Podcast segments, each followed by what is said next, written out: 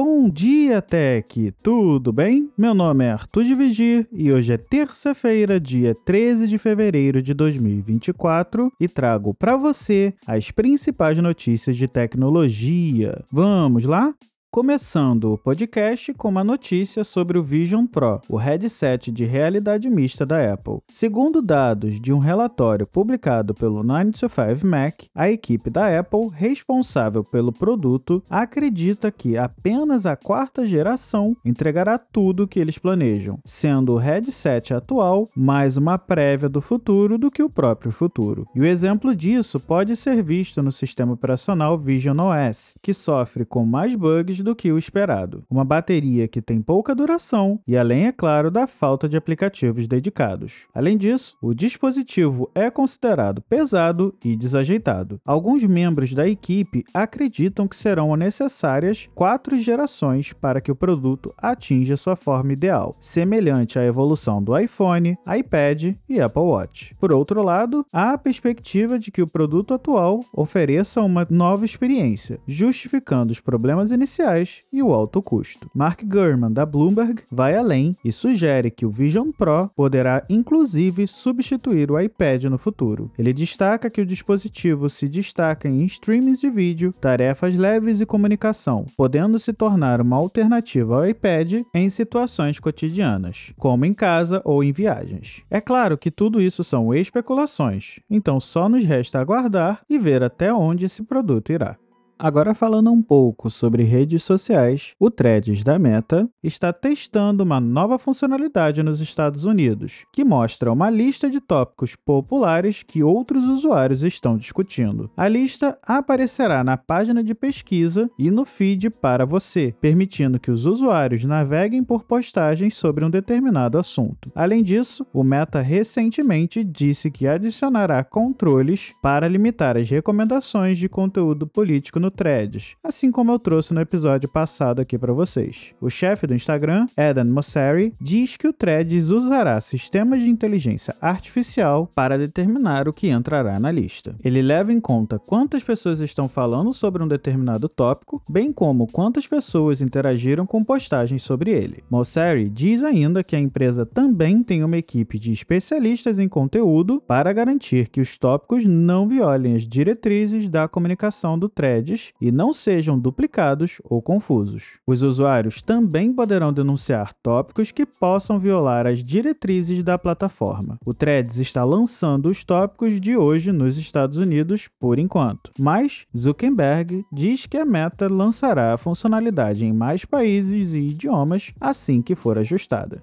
Agora uma notícia sobre uma das empresas do Google. Um carro da Waymo, empresa de veículos autônomos da gigante de Mountain View, foi incendiado em São Francisco na noite de sábado. De acordo com o um relato de uma testemunha, as pessoas estavam soltando fogos de artifício na rua Jackson, em São Francisco. O veículo elétrico, um Jaguar I-Pace, estava esperando a multidão se dispersar quando alguém pulou no capô do carro e quebrou o para-brisa. Outros se juntaram, quebrando as janelas janelas e pichando o carro. Alguém acendeu fogos de artifício embaixo do carro, mas nada aconteceu. Então os fogos foram acesos dentro do carro e houve fumaça por cerca de 30 segundos, antes que as chamas começassem. O Corpo de Bombeiros de São Francisco chegou ao local alguns minutos depois, com o carro da Waymo em chamas. Não havia passageiros no veículo e nem motorista, já que a empresa tem permissão para que seus carros rodem sem a presença de um humano. A Waymo One, serviço de transportes da empresa, está operacional 24 horas por dia, 7 dias por semana, em toda São Francisco, além de Phoenix e Los Angeles, onde está realizando testes públicos antes do lançamento do serviço pago. Até o momento, a única justificativa encontrada foi realmente de vandalismo, sem nenhum motivo real por detrás desses ataques.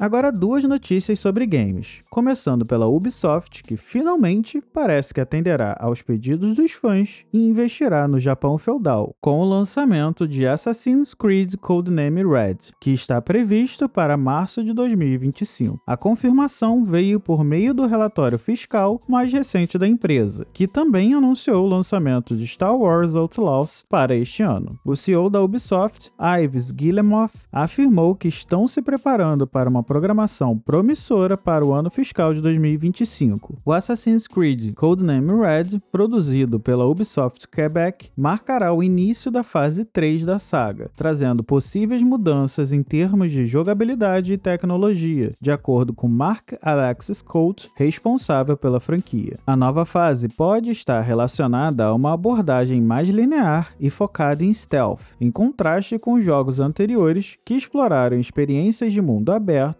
e exploração. Infelizmente, até o momento não temos uma data exata, mas assim que a empresa divulgá-la, eu trago aqui para vocês.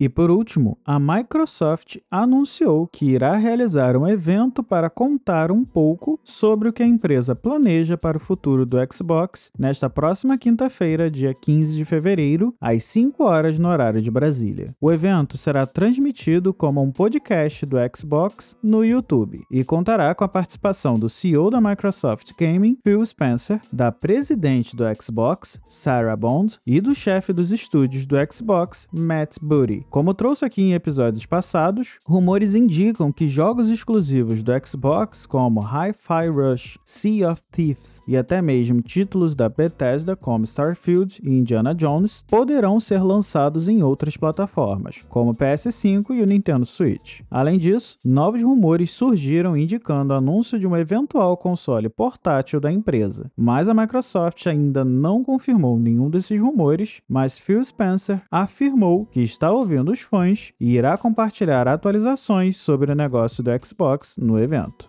Bom, pessoal, por hoje é só. Todos os links das matérias e dos produtos citados aqui estarão disponíveis na descrição deste episódio. Aproveitando, queria pedir que vocês continuem compartilhando o podcast, sigam na sua plataforma favorita e, se possível, deixem um review no Apple Podcasts ou uma avaliação no Spotify, para que assim o Bom Dia Tech chegue a mais pessoas. E para entrar em contato comigo é só me chamar no Instagram ou no Threads, no arroba Arthur ou me mandar mensagem no Mastodon deixarei o link aqui na descrição. Até a próxima e fui!